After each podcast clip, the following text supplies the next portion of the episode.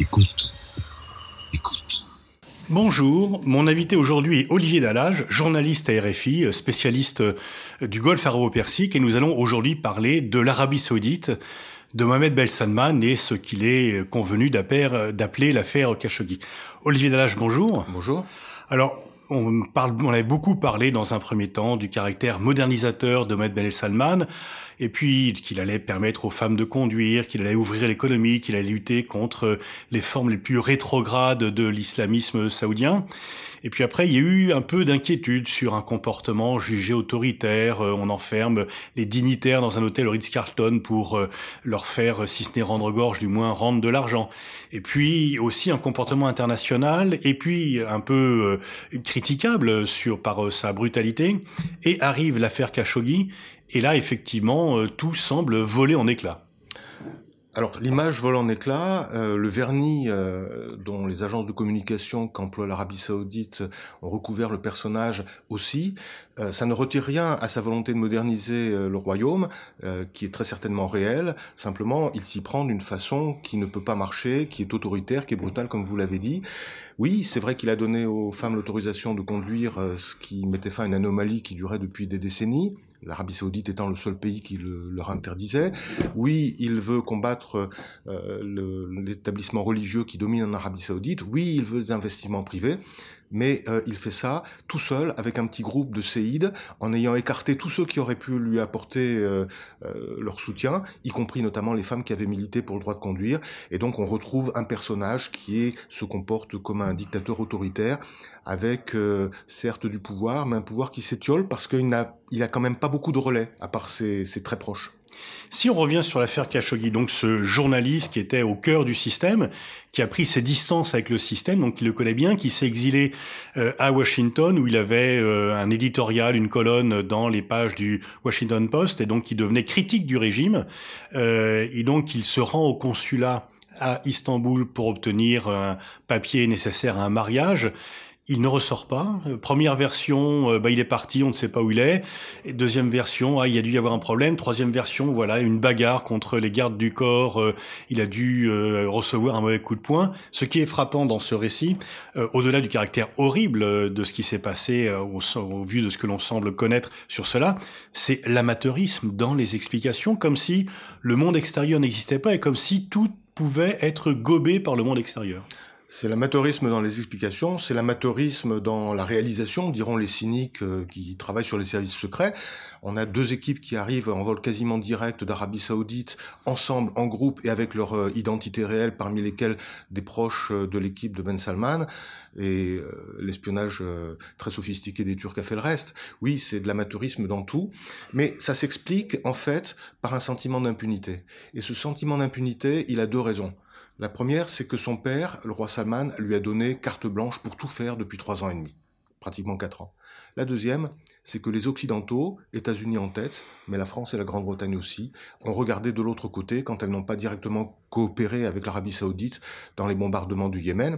Et donc on se trouve avec, d'une part, quelqu'un qui se dit, euh, bah, puisque les Occidentaux me laissent faire, ils vont pas se mêler d'une affaire strictement intérieure saoudienne. Après tout, Khashoggi était un sujet saoudien comme d'ailleurs l'était du point de vue de Ben Salman le premier ministre euh, libanais, Rafik Hariri.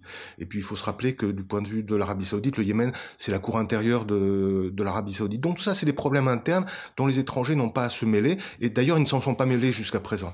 Et ça amène euh, une comparaison que peut-être certains trouveront excessive, mais on pense euh, à l'intervention irakienne au Koweït. Parce que pendant des années, les Occidentaux ont soutenu Saddam Hussein contre l'Iran. Saddam Hussein qui était présenté comme un moderniste, tiens, ça rappelle quelque chose. Un laïc, tiens, ça rappelle quelque chose. En plus, il avait eu la bonne idée de faire sa révolution un 14 juillet, donc les Français adoraient ça. Et, euh, Et c'était le rempart contre l'Iran également. Mais, exactement. Hum. Et euh, c'est aujourd'hui ce que l'on entend ouvertement aux États-Unis et sotto voce dans certains milieux euh, européens, y compris français. Euh, L'Arabie saoudite aussi, euh, détestable soit-elle à certains égards, est ce qui nous protège euh, de l'expansion iranienne. Et donc, on a des gens très ambitieux, très autoritaires, qui ont beaucoup de pouvoir, et euh, à qui les Occidentaux donnent le sentiment que rien ne peut les arrêter. Donc ils ne s'arrêtent pas. Mais alors, ça ne montre pas quand même une sorte de méconnaissance du monde extérieur où finalement, euh, comme tout est passé auparavant, on se dit que ça continue, parce que s'il y a toujours en fait une limite quelque part. Et là, la limite a été franchie. Comment expliquer que euh, soit tout ce qui s'est passé auparavant était acceptable et là tout d'un coup ça ne l'est plus, soit ce prince et, donc ses conseillers ou, euh, ou ne serait-ce que ceux qui l'entourent, il paraît qu'il paye très chèrement d'immenses agences de communication. Il y a des gens qui sont payés pour chanter ses louanges de modernisateur, que personne ne l'a dit que non, là quand même ça ne passerait pas? Mais je crois qu'il n'écoute euh, aucune critique. Il n'accepte aucune critique. Et euh, on pouvait penser dans un premier temps qu'il n'acceptait pas les pas les critiques euh, fortes. On se rend compte qu'il n'accepte aucune critique du tout et que même le, fait de ne pas chanter ses louanges est pris comme euh, de la défiance. Enfin, c'est tout ce qui revient d'Arabie Saoudite. On revient un instant à Jamal Khashoggi. il n'était pas du tout programmé pour être un dissident. Et d'ailleurs il n'était pas contre le régime, il s'est élevé contre la pratique de Mohamed Ben Salman. Euh, il s'est bien gardé de critiquer le roi ou la monarchie saoudienne en tant que telle. Et d'ailleurs, rien ne permet de penser qu'il voulait un changement de régime. Il a été poussé dehors en quelque sorte, peut-être par dépit de ne pas être écouté comme il l'avait été par les prédécesseurs, et aussi en voyant ses amis arrêtés les uns après les autres, donc il a préféré partir. Il aurait pu se taire, il a choisi de parler, et on dit qu'il était sur le point de créer un mouvement politique d'opposition. C'est peut-être ça la ligne rouge qui a justifié, entre guillemets, son élimination par le pouvoir saoudien. On, dit beaucoup de choses, on entend beaucoup de choses. Vous dites que le roi euh, passe tout à, son fils, mais on entend aussi que là, par rapport à la, crise que cela a créée, la tempête de protestation, le roi pourrait un peu se rendre compte euh, que les choses ne vont pas aussi bien. Est-ce que cela pourrait remettre en cause l'ordre de succession prévu en Arabie Saoudite? Franchement, euh, toutes les questions sont ouvertes. Je dirais simplement que c'est une question qu'on ne se posait pas il y a quatre semaines et qui aujourd'hui est posée. Il semble que pendant le mois que le prince a passé à l'étranger, euh, quelques temps en Europe et puis trois semaines aux États-Unis au mois d'avril-mai dernier, euh, le roi a rencontré et consulté des gens, alors que jusqu'à présent, c'est son accès lui leur était interdit par le prince Mohammed Ben Salman qui verrouille strictement les accès téléphoniques et physiques à son père. et que là, ce qui est quand même énorme. Enfin, c'est absolument énorme. Et, et, que là, il s'est rendu compte que certains projets, notamment les déclarations sur euh, Israël et Jérusalem, ne passaient pas très bien. Et il y a eu le sommet arabe qui a été rebaptisé sommet de Jérusalem à l'instigation du roi, euh, que la privatisation de Saudi Aramco euh, n'était pas préparée correctement, et donc ça a été suspendu, peut-être même complètement interrompu, on ne sait pas encore. Et dernièrement, le roi a envoyé le gouverneur de la Mecque, euh, qui n'est pas du clan Salman, mais qui est un, proche, à plusieurs reprises en Turquie, voir ce qui se passait. Et il est revenu avec un message sensiblement plus pessimiste sur la perception extérieure que ce que jusqu'à présent le prince remontait à son père. Mais euh, ira-t-il jusqu'à le destituer pour mettre quelqu'un d'autre On ne sait pas. Euh, et Mohamed Salman a remplacé quand même pratiquement tous les responsables de l'armée et de la sécurité. Est-ce que ça suffit pour tenir un pays quand on s'est mis à dos la totalité de la famille royale et, euh, et qu'en plus on montre qu'on est prêt à sacrifier les gens qu'on envoie euh, faire le sale boulot euh, Peut-être que ça posera des problèmes de loyauté au sein de l'armée et des forces de sécurité. Est-ce que vous pensez que Mohamed Ben Salman lui-même a réalisé euh, l'ampleur de la catastrophe qu'il a lui-même créée et qu'il pourrait changer de politique ou que c'est son tempérament et qu'on ne se refait pas quand on est prince héritier à 33 ans? Les deux. C'est-à-dire qu'il il a pris conscience évidemment de l'ampleur euh, du choc mondial que ça représentait, mais il trouve ça profondément injuste, il ne, comprend toujours pas, il semblerait qu'il ait eu une conversation extrêmement houleuse au téléphone avec euh, euh, Jared Kushner, le, gendre et principal conseiller du président Trump, en menaçant d'aller voir ailleurs. Il y avait d'ailleurs eu un de ses proches euh, dirigeants de la chaîne de télévision Al Arabiya qui laissait entendre qu'on allait ouvrir une base russe dans le nord de l'Arabie Saoudite, faire passer le prix du pétrole à 200 dollars le baril et faire affaire avec les Chinois à la place des Américains. Ça n'est évidemment pas crédible une seconde, mais euh, je crois que ça correspond au tempérament réel de Ben Salman. La deuxième partie, c'est que oui, il a été obligé de prendre en compte euh, certaines réalités. Euh, la semaine dernière, à il a fait l'éloge du Qatar, ce qui est quand même un changement assez étonnant, même si ça concernait que l'économie du Qatar. Euh, bon, bref, le chantage du président Erdogan, qui a manifestement des enregistrements et toutes les preuves de l'implication de Ben Salman dans, dans ce meurtre au consulat, ont amené a amené Ben Salman à faire des concessions. On dit qu'il y aurait une levée prochaine du blocus du Qatar, tout ça est possible, mais le tempérament, il est toujours là. C'est-à-dire que dès que la pression se relâchera, il n'y a rien qui permet de penser que Mohamed Ben Salman deviendrait plus modéré. Vous pensez qu'il va réellement, donc des noms été cités, ses, ses, proches conseillers, ses hommes de main, qui seraient responsables de l'assassinat de Jamal Khashoggi, et donc euh, est-ce qu'il acceptera qu'il soit jugé en Turquie ou est-ce qu'il y aura ah non, c'est déjà c'est déjà refusé. Le ministre des Affaires étrangères Adel Jouber a dit qu'ils seront jugés en Arabie Saoudite. Et donc ils seront jugés, puis euh, on ne saurait pas ce qu'il sera devenu, mais enfin euh, il sera quand même, euh, il faudra quand même qu'ils ne disent pas tout ce qu'ils savent. Bah, le principal euh, conseiller euh, Kartani a été démis de ses fonctions et deux jours plus tard, il a été nommé à la tête de la lutte contre le cybercrime, ce qui hmm. est en fait un instrument de propagande euh, saoudien, donc la punition n'est pas trop sévère. il doit toujours le conseiller en privé. Pour la petite histoire, c'est lui qui est censé avoir téléguidé par Skype la torture et l'assassinat de Jamal Khashoggi en disant apportez-moi la tête de ce chien hmm. après des échanges d'insultes. non, on ne saura pas ce qui se passe. Cela dit, le procureur euh, bah, s'il faudrait qu'il y ait un procès quand même. Bah, les procès saoudiens ne sont pas publics. Mhm. Il est probable quand même que euh, tout le monde s'en satisfasse pas. Mais si la Turquie obtient ce qu'elle est très certainement en train de négocier actuellement, les preuves enregistrées dont on dit qu'elles existent et qu'elles sont nombreuses vraisemblablement ne seront jamais publiés. Donc euh, là, le président Erdogan a distillé euh, au goutte à goutte, euh, comme un supplice ottoman, jour après jour, les preuves indirectes dont il disposait, amenant l'Arabie saoudite à changer de version au fil des jours et à céder du terrain. Si il y a des investissements très importants en Arabie saoudite qui sont annoncés, si le blocus du Qatar est lâché, si les frères musulmans ne sont plus poursuivis comme terroristes, bref, toutes les demandes essentielles de la Turquie sont satisfaites par l'Arabie, on fermera euh, ce dossier, on passera à autre chose. Comment expliquer que euh, ce qui étonne beaucoup de monde, euh, enfin ou ce qui, ce qui fait beaucoup de protestations, c'est qu'il y a des milliers de morts au Yémen. On a chaque jour des images plus terrifiantes de ce qui se passe au Yémen du fait de l'action de l'Arabie Saoudite et des bombardements, et que ce qui se passe au Yémen suscite moins de protestations que la mort même horrible d'un seul homme. Alors le Yémen n'a jamais beaucoup intéressé les gens parce que c'est on dira toujours que c'est stratégique, mais tout est stratégique sur cette planète, mais c'est quand même pas un pays central euh, dans, dans la grande politique mondiale. Et puis, euh, comme je disais tout à l'heure, les Saoudiens ont toujours fait savoir que c'était leur arrière-cour et qu'il fallait pas venir. Euh, ils étaient les seuls à pouvoir interférer dans le jeu yéménite s'ingérer euh, au Yémen. Euh, mais on pourrait dire aussi que la mort euh, de Khashoggi, et spécialement dans les circonstances qui l'ont accompagné, c'est-à-dire dans un consulat qui est un lieu de protection, avec ce qu'on a appris sur la torture et, et, toute cette organisation, ça a été la goutte de trop. c'est-à-dire que il y a de l'indignation qui montait, qui n'atteignait pas les gouvernements, mais en dessous, euh, les parlementaires américains commençaient à se préoccuper de plus en plus du Yémen. Il y a des campagnes de presse quand même qui sont pas totalement négligeables sur euh, cette tragédie épouvantable. On sait même pas combien il y a de morts au Yémen. On a répété pendant des mois que c'était 9000. Je pense qu'on a atteint 16 000 et certains parlent même de 50 000. On n'en sait rien. Mmh. Ce qu'on sait, c'est qu'il y a beaucoup de morts, il y a beaucoup de blessés, il y a une famine, il y a le choléra. C'est épouvantable. Il y a des images terribles. Les photos qui circulent sont absolument terrifiantes. Et donc, la mort de Khashoggi a d'une certaine manière mis le dossier yéménite euh, presque au cœur de l'actualité, ce qu'il n'était pas, ce qu'elle n'était pas avant.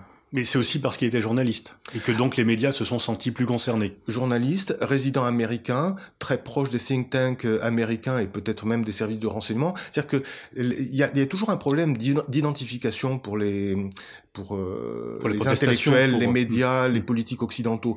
Euh, Khashoggi était considéré comme l'un des nôtres. Mhm. Euh, parce qu'il parlait l'anglais, parce qu'il euh, se mouvait avec aisance dans tous ces milieux. Je pense que s'il n'avait été que arabophone et, et qu'il n'avait pas ces contacts, ce serait passé par pertes et profits. Est-ce qu'on peut aller à une crise pétrolière plus grave? Euh, Mohamed El Salman a menacé que le baril de pétrole pourrait monter à 200 dollars. Est-ce que l'Arabie Saoudite est vraiment l'acteur clé euh, sur le marché pétrolier? Et est-ce qu'elle a vraiment les mains libres là-dessus ou est-ce que ce sont des menaces en l'air et qu'en fait il y a quand même d'autres paramètres qui jouent et que l'Arabie Saoudite, même pour importante qu'elle soit, n'a pas toutes les clés en main? Non, elle n'a pas toutes les clés en main. Ou plus exactement, elle a les clés, mais elle pourra pas s'en servir. C'est-à-dire qu'effectivement, euh, l'Arabie Saoudite reste quand même euh, le pays qui détient les plus grandes réserves euh, de pétrole au monde euh, et l'un des principaux exportateurs. Euh, cela étant, euh, ce sont des des menaces creuses. C'est-à-dire que si vraiment l'Arabie saoudite coupait la production de pétrole, ce serait un casus belli pour beaucoup de pays, même si les Américains ne dépendent plus directement de, des livraisons de pétrole, ça n'est pas imaginable. Mais en même temps, elle-même n'aurait plus de revenus, donc elle ne peut pas le faire. C'est l'autre aspect, c'est-à-dire que Mohamed Ben Salman, tout son pari est essentiellement économique euh, et il, il, veut attirer les investisseurs. Il s'y est pas très bien pris en mettant en prison euh, les hommes d'affaires et en, en, organisant ça, mais euh, toute l'idée est que euh, les revenus du pétrole ne sont pas éternels, il faut changer l'économie. Et euh, si du jour au lendemain, sans avoir euh, changé l'économie, on les prive des revenus actuels, il y a de très sérieux troubles à attendre en Arabie. Non, la cause actuelle de la hausse des prix du pétrole est liée à la tension autour de l'Iran principalement, pas uniquement mais principalement, mais non pas aux menaces saoudiennes qui d'ailleurs n'ont pas fait changer du tout le cours du baril dans les jours qui ont suivi. Alors, on, on, en termes diplomatiques, les, les, Saoudiens, quand même, et même s'ils n'ont pas une très bonne image, c'est moins que l'on puisse dire, dans les opinions publiques, occidentales ou ailleurs, en termes diplomatiques, finalement, les, les États-Unis sont n'ont jamais été aussi proches euh, de Riyad. Les Européens sont quand même également très proches et euh, on peut dire qu'y compris la France, euh, dans la querelle entre l'Iran et l'Arabie Saoudite, endosse plutôt la version saoudienne que la version iranienne, et même la Russie et la Chine ont des bonnes relations avec l'Arabie donc on peut dire que d'un point de vue diplomatique, finalement, malgré une image pour le moins négative, les Saoudiens se débrouillent pas trop mal. Bah, ils se débrouillent pas trop mal parce que, euh, en effet, leur pétrole est indispensable. En fait, euh, les Occidentaux aimeraient bien euh, garder de bonnes relations avec l'Arabie Saoudite et, euh, si possible, que Ben Salman euh, soit mis au placard. Ça, c'est entre les mains euh, de son père, le roi. Et comme ça n'arrive pas pour le moment, bah, ils sont extrêmement embarrassés. Il a quand même fallu attendre 13 jours après l'assassinat de Khashoggi pour que la France, la Grande-Bretagne et l'Allemagne publient un communiqué commun qui ait un peu de signification, alors que le, le lendemain de l'annonce par les Turcs, par la presse turque de l'assassinat de Khashoggi, c'était dans la nuit de vendredi à samedi, il y a un peu plus de trois semaines, euh, le Quai d'Orsay était aux abonnés absents, mais ils ont quand même publié un communiqué sur un autre sujet, euh, ce qui montre bien l'embarras. Oui, tout le monde sur, est très Sur l'affaire Skripal, euh, la tentative d'assassinat imputée aux Russes d'un ancien espion russe, les réactions étaient beaucoup plus immédiates. Absolument. Et j'ai omis de euh, préciser tout à l'heure parmi les causes du sentiment d'impunité dont se prévaut euh, Mohamed Ben le fait que le Canada, très fortement puni euh, par l'Arabie saoudite d'une manière invraisemblable pour un tweet critique de la ministre des Affaires étrangères, n'a reçu aucun signe de solidarité, ni des Européens, ni des Américains. Hmm. Alors que normalement, on pourrait dire que s'il y avait une réaction commune, euh, bah, les Saoudiens seraient quand même obligés d'en tenir compte. Évidemment. Hmm. Alors vous ayez parlé euh, de, de l'opposition en fait d'une partie de la famille royale qui était malmenée euh, par Mohamed El Salman. On sait également euh, que l'Arabie Saoudite est un pays très jeune. Alors à la fois Mohamed El Salman représentait une sorte d'espoir pour cette jeunesse de passer effectivement un après pétrole, d'ouvrir, de permettre euh, des théâtres, le cinéma. Euh, selon vous, où en est l'appréciation interne de Mohamed El Salman par les différents secteurs euh, de ce qu'il est peut-être difficile d'appeler la société civile saoudienne, mais en tous les cas des Saoudiens. Bon, c'est très difficile de répondre à cette question à la place des Saoudiens eux-mêmes. Ce qui est certain, c'est qu'ils jouissaient d'une bonne image au sein de la jeunesse, euh, qui représente quand même 60 à 70% de la population selon euh, ce qu'on retient comme âge. Mais disons, grosso modo, euh, 30 euh, les moins de 30 ans représentent à peu près 60% de la population. C'est vrai, euh, l'autorisation de conduire pour les femmes, l'ouverture de salles de cinéma, les concerts mixtes, les concerts tout court d'ailleurs, euh, dont beaucoup étaient interdits, les matchs sportifs où femmes et hommes peuvent être spectateurs ensemble. Euh, voilà, tout ça était assez nouveau et passait assez bien auprès de la jeunesse. Mais ça, ça peut changer très vite. Et, et la catastrophe euh, en matière de communication qui a suivi l'assassinat de Khashoggi avec des versions changeantes tous les jours, ça laisse quand même beaucoup de Saoudiens extrêmement perplexes sur euh, la qualité de leur gouvernance, sur le fait que est-ce que vous pensez que l'horreur le, qui a saisi les opinions dans cette affaire dont quand même, qui a été très largement documenté, qui a euh, tenu la une de l'actualité pendant très longtemps, aura des répercussions sur les gouvernements occidentaux qui ne pourront plus faire comme si de rien n'était avec l'Arabie Saoudite ou que, eh bien, on compte un peu sur la faculté d'oubli et que l'on passera à autre chose et que finalement euh, euh, rien ne changera. Je pense que c'est en même temps.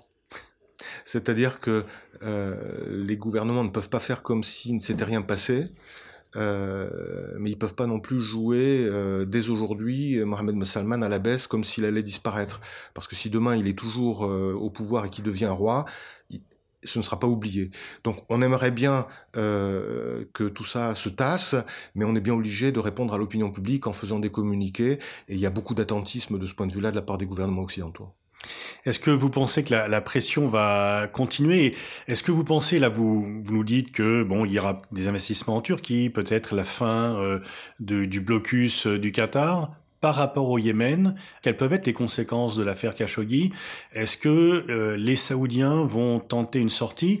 Et, question corollaire, partagez-vous l'idée qui est souvent entendue que le Yémen est une sorte de Vietnam, toute proportion gardée pour l'Arabie saoudite? Sur le Yémen, euh, j'aimerais croire que les gouvernements occidentaux, euh, donc je les recite, États-Unis, France et Royaume-Uni, qui sont ceux qui contribuent militairement à cette guerre du Yémen, bon pas au même niveau, mais euh, essayent de faire pression discrètement sur les Saoudiens pour sortir de ce bourbier. Euh, je pense que certains doivent le dire. Je pense que les Saoudiens ne sont pas, ne reçoivent pas ce message, ne veulent pas le recevoir. Et oui, c'est un bourbier. Euh, au ça coûte cher aux Saoudiens Ça coûte extrêmement cher. J'ai pas les chiffres en tête, mais euh, c'est une des causes des difficultés économiques que connaît actuellement l'Arabie Saoudite. On parle quand même de, euh, de milliards de dollars depuis le début de cette guerre qui a commencé euh, en mars 2015.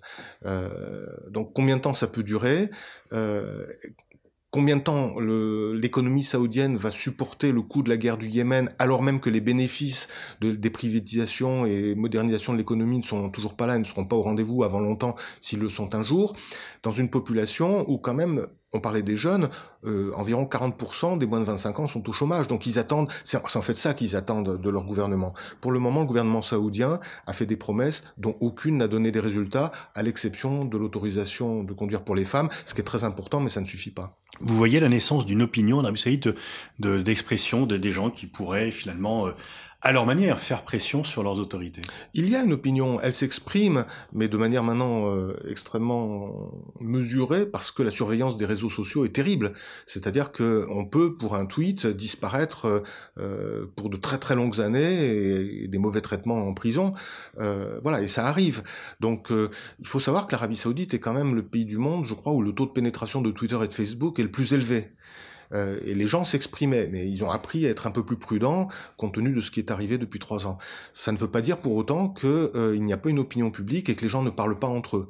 Euh, et ça, à un moment ou à un autre, le gouvernement devrait en tenir compte. Mais je dis devrait parce que la personnalité de Mohamed Salman, qui n'écoute que lui et ses très proches conseillers, jusqu'à présent, euh, ne donne pas le sentiment que c'est intégré à la gestion du gouvernement. Si ils avaient décidé de supprimer des subventions euh, au, au, logement il y a deux ans, et euh, très rapidement, au bout de deux mois, ils les ont réinstallés parce que le mécontentement montait. Donc c'est ce genre de choses qui existent. Mais ça ne fait pas une révolution, ça ne fait pas un changement de gouvernement, et pour l'instant, on ne voit pas les changements. Et donc, pour, pour conclure, entre une grande partie de la jeunesse au chômage, des réformes euh, à la fois nécessaire mais qui tarde à réellement être mise en œuvre, une image dégradée, est-ce que l'on peut dire que eh bien la situation euh, va s'envenimer pour l'Arabie Saoudite dans les mois qui viennent? Franchement, on peut faire tous les paris, ou bien une initiative est prise pour sortir par le haut. Franchement, je ne la vois pas à part euh, le fait de remplacer le prince héritier par un autre membre de la famille, mais c'est pas sûr du tout les réformes, euh, elles sont bloquées de fait pour l'instant. En tout cas, même euh, si elles ne l'étaient pas, elles produisent pas leurs résultats.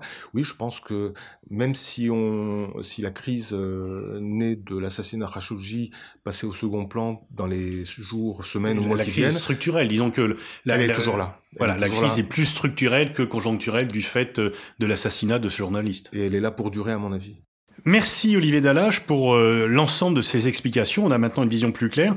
Je renvoie à la lecture de votre livre, dont vous avez dirigé la publication, L'essor des nationalismes religieux aux éditions Démopolis.